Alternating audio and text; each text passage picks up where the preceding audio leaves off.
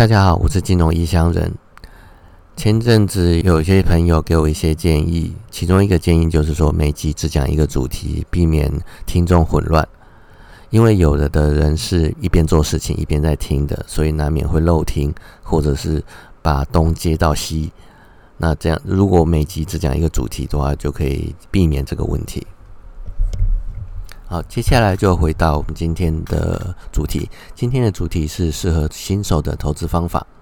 那适合新手投资方法比较重要，是以有赚为前提，不求高报酬率，那以高胜率来建立信心为准。那在这种标准之下，我会推荐指数化投资，也就是所谓的长期投资 ETF。那这种方式呢，可以避免人性上的一个陷阱区，就是人性在短时间内做决定的话，很容易做错决定。那这样的可以避免这样的一个陷阱区。巴菲特不止一次建议长期持有 S n P 五百的 ETF，这就是一个最好的例子。指数化投资呢，门槛极低，成本也很低，很容易就可以打败百分之八十的人。有足够的时间去思考、判断，甚至你去跟别人慢慢讨论个几天，再做个决定都可以。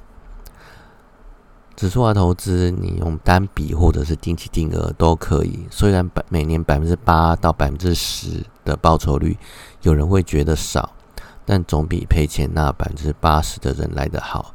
而且以刚起步的人有赚钱来建立信心，这是非常非常重要的。因为 Podcast 比较像是在聊天，那知识的含量并不如文字那样的丰富，就没有办法像 Blogger 一样，所以在一集之内要把指数化投资讲得很详细是很困难的。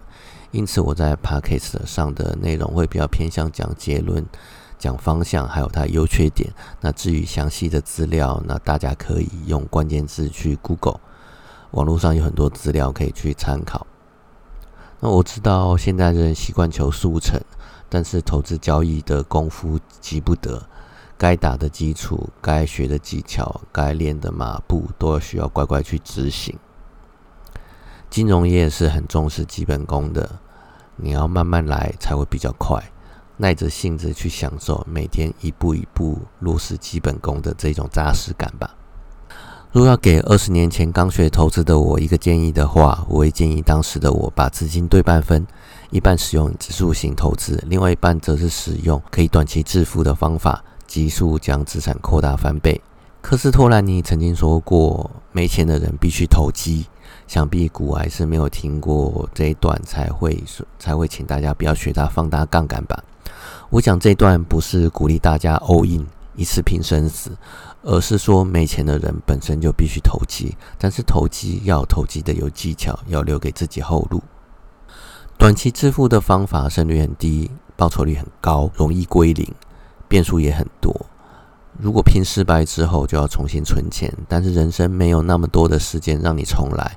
有的人这样拼了十年、二十年之后，才发现一无所有，人生归零，这是很凄惨的一种下场。但是如果你对半分的话，每隔几年你评估一下这两份资产，看你是不是那百分之二十成功翻倍的人。如果拼成功的话，拼成功的话，那当然致富，我会我会很恭喜你。但如果拼失败，你至少还有一半指数型的指数化投资的资金，不至于人生归零。而且这也证明你很可能不是那个百分之二十翻倍的人。该放弃就要放弃，不是每个人都可以投机致富的。在投机交易这个市场，认清现实很重要。